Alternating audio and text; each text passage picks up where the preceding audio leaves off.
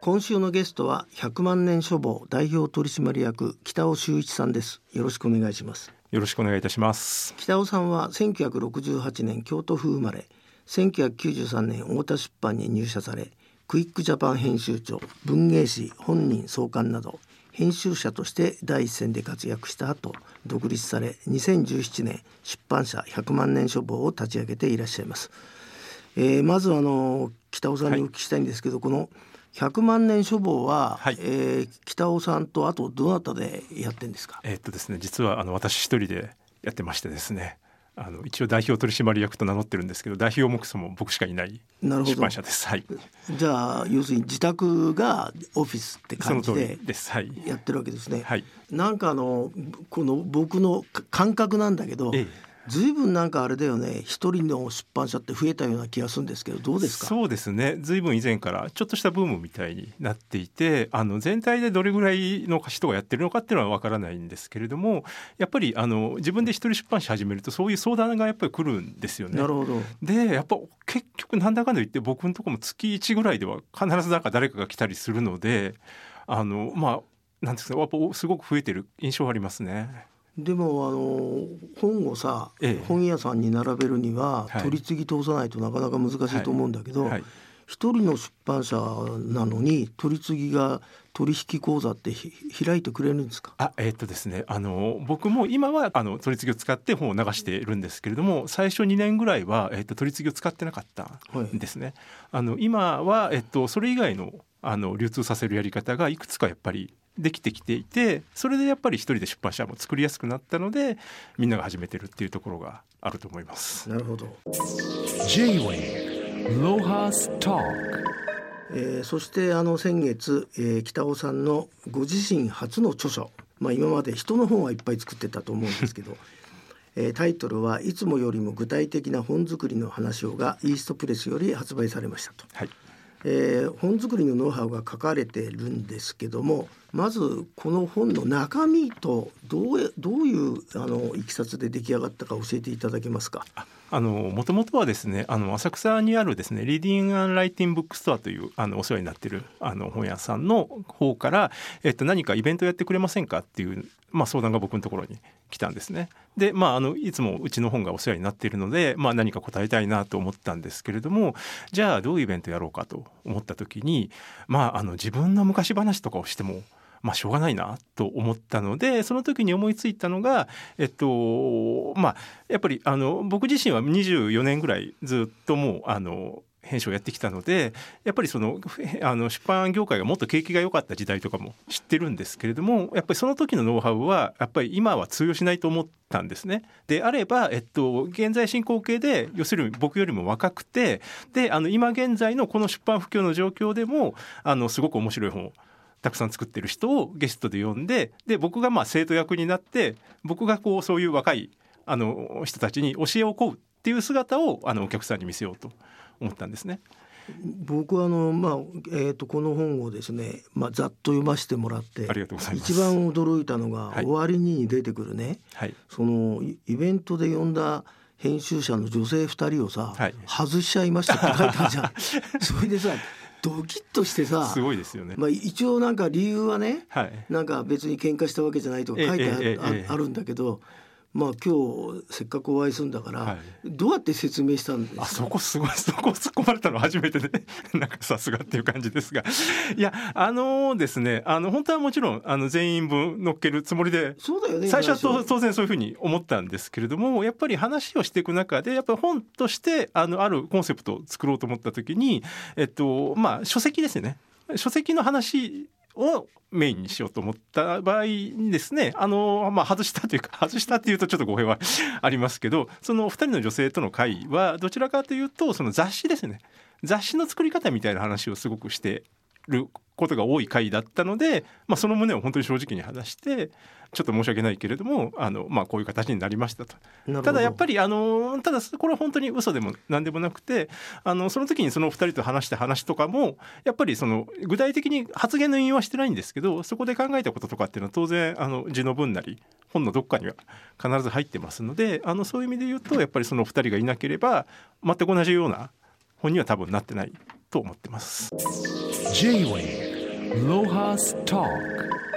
まあ、あのこの著書「いつもよりも具体的な本作りの話を」はい、えーと、ドキッとしたんだけどベストセラーは目指さないって書いてあるんですけど でベストセラー目指さなくてもいいけど暮らしがあるから、はい、あのそこら辺はどんなさじ加減なのかなと。はい、あの最低限自分が食べれる分はもちろん稼がないと続けていけないのであのそこは外さずにただあの要するにベストセラーを狙狙うとやっぱり似てくるんですよね。あのそういう企画ってすごく似てくるとあのやっぱり書店がやっぱりあの多様性がなくなっちゃうというか似たような本がすごく増えちゃうと結果的にそれがだから書店今面白くなくしてるんじゃないかなっていうふうにまあ僕は思っているのでそれぞれがそれぞれのあの関心をあることを本にしてでただそれはやっぱりある程度やっぱ売れるように仕立てるやり方っていうのは当然あるんですけどもそのその状態でみんながこうまあなんとか暮らしていけるっていうのが、えっと、本ってもともとそういうもんなんじゃないかなっていうふうに僕は思ってるところがあるんですね。まあ、あの単行本の場合は、はい、まあ、新刊ね。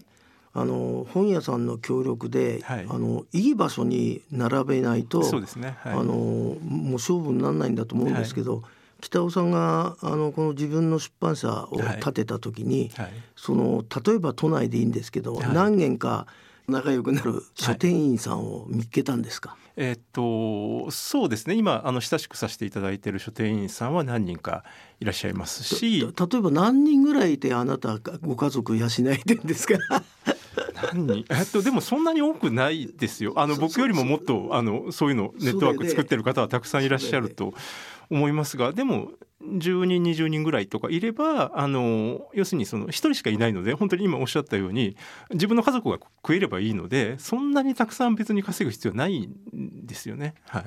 じゃあなんかあなたはこうやってさ、はい、こう先導してさ出版はもうハードル低いからね、はい、好きな本でも作って、はい、自分の時間を、はい、えー、持ちなさいみたいなこと書いてあるけど、じゃあ都内で20人ぐらい店員と仲良くなれば、はいはい、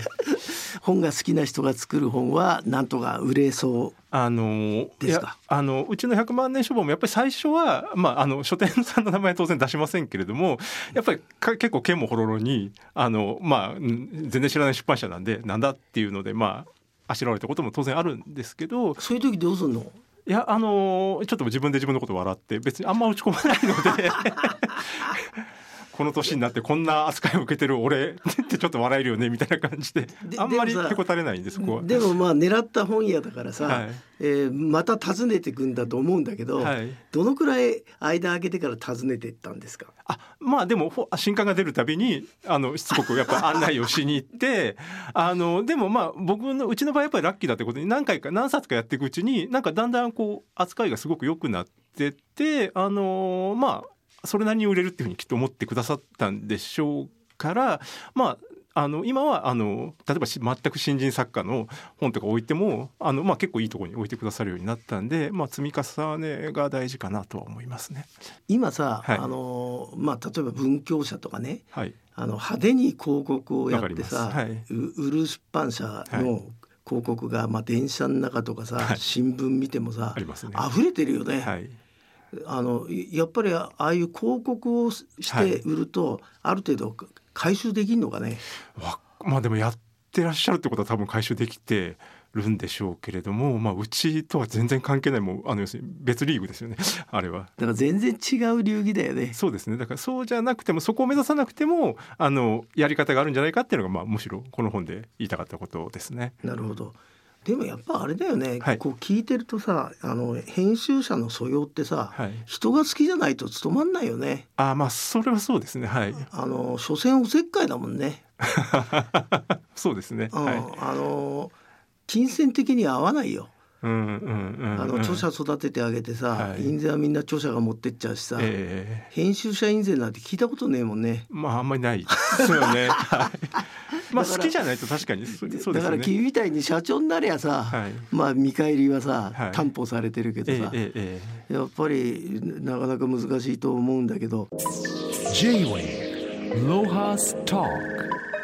あとこのあなたがこう対談した人の中で、ええ。あの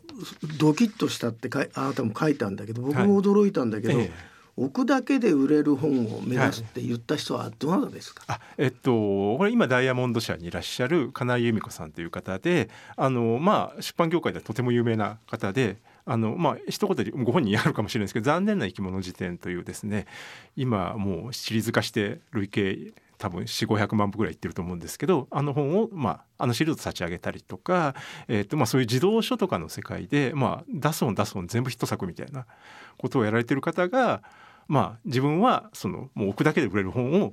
作ろうと思って毎回毎回その本を出してるんだっていうふうにおっしゃっててそれはすごいびっくりしましたね。残念なってあれ高橋なん高橋書店さそうだよね。あの手帳かなんかやってるとこあだよね。そうですそうです。もともとそうですね。いや僕すごい驚いたよ。あのええ。社内釣り見てさ、タイトルがもう遮奪じゃない？はい。残念な生き物って、ええおいすごいコピーだなと思って、はい。それで次に出版社どこだよっつったらはい。高橋書店って手帳出してるとこで、はい。こんなねすごい本出されていいのか大手出版社って思いましたね。ええええその今ダイヤモンド社にいらっしゃるんですけどもともとその高橋書店にいらっしゃる時に、まあ、作ったシリーズね。ですね。はい。あのーまあ、この本の中にも出てくるけど、あのほ本のねはい。とって一番大事なのって、ええ。タイトルだって書いてあるじゃないですか。そうですねそれでカッパブックスの話かなとこ出てんだけどあ,、はい。れはあなたと対談した人が公文社そうです。あの公文社に、えっとまあ、今はフリーでやってらっしゃる方なあフリーというかまあ自分の会社作ってらっしゃる方なんですけどもともと公文社新書にいらした方が、まあそのえっと、カッパブックスを作った歓喜さんという編集者がいらっしゃるんですけどその方に浸水してらっしゃる方なんで、まあ、紹介しました。まあ、その後換気出版作った人でそうですねはい。僕本当にあの時あれだもんねカッパブックスってさ、はい。タイトルに騙されてさ、ええ。買った買った？僕もあの頭の体操とかあのまあどの家にもありましたよねカッパブックスが僕でが子供の頃は。これほあなたの本読んで驚いてたんだけどさ、はい。えー当時、えー年間のベストセラーの半分がええカッパブックスだった時があるって書いてあってさ、すげえなと思ったな。それこそノスタルダム・ダムスの大予言とかなんかもうすごい誰でも知ってる本 量産してる時期ですよね。J-Way Lohas Talk あとはあのこの、はい。まあ単行本の編集者やっててね、ええ。まあ、一番の喜びっていうのは、はい。あの才能を発見することだと思うんですけど、はい。あの北尾さんの場合は、はい。例えばこう自分でさ、はい。辞任してるこの人を僕が発見して世に出したんだとかいたら教えてほしいんだけど。言いづらいですねそれは。え？自分で言う柄ではないのでごめんなさい。ちょっとに逃げるみたいであれですけどうちのホームページ見ていただくと、うん。まあ自分の僕のプロフィールが入ってますのでそれを見ていただければ 多分ああこの人かっていうのは。ででもあれでもいいんじゃないの？あの、はい。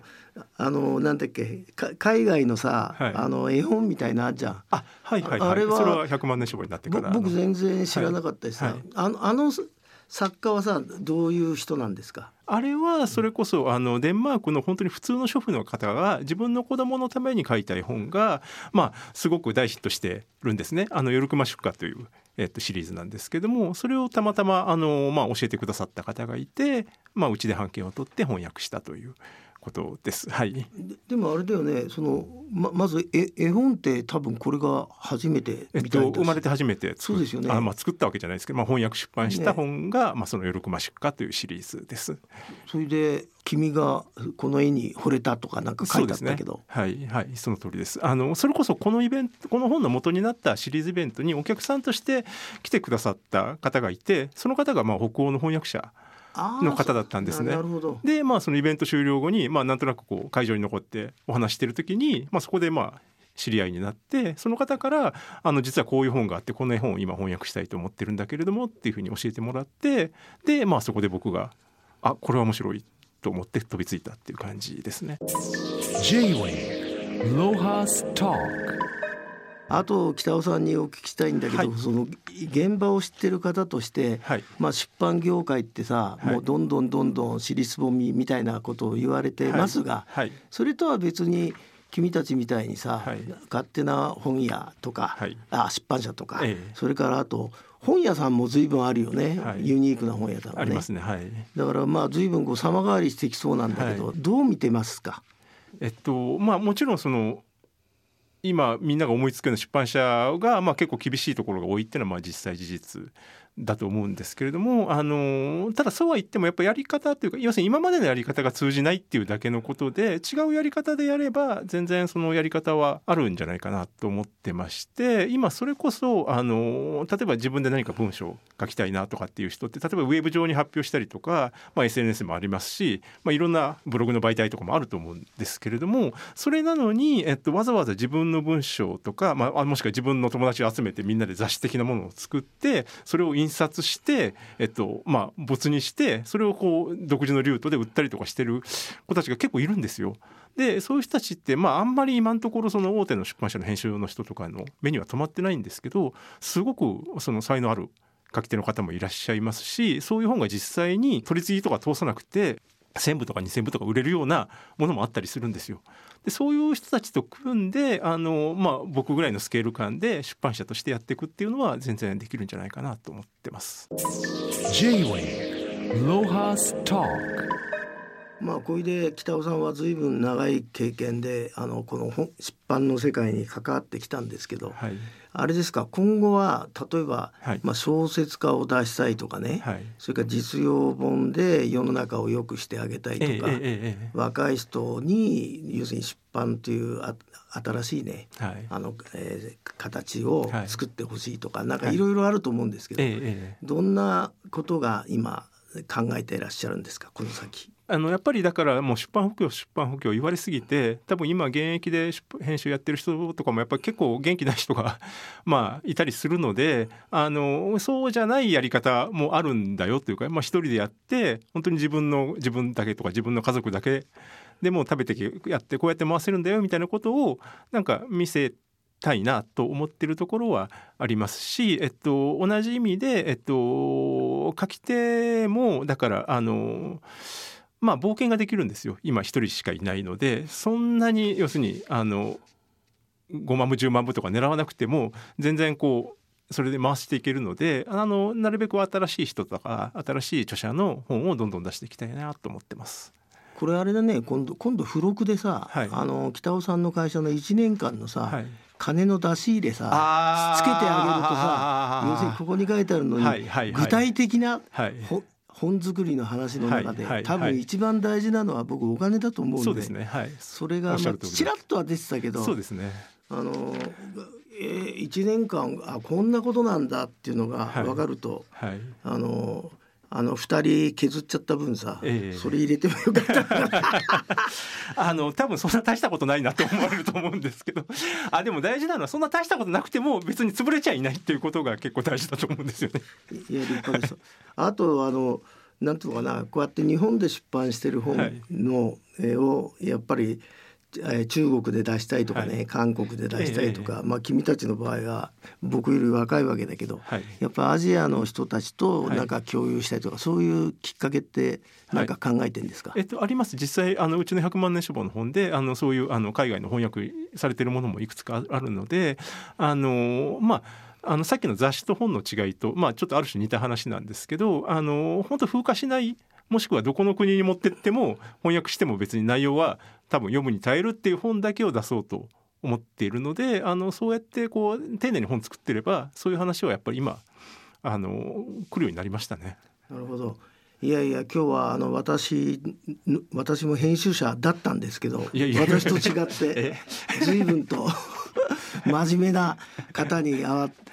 あの話させていただいてあの久久しぶりに心を洗われた思いです。まあこれからもどうぞ頑張ってください。いやありがとうございますありがとうございました。ありがとうございます。J-Wave Lohas Talk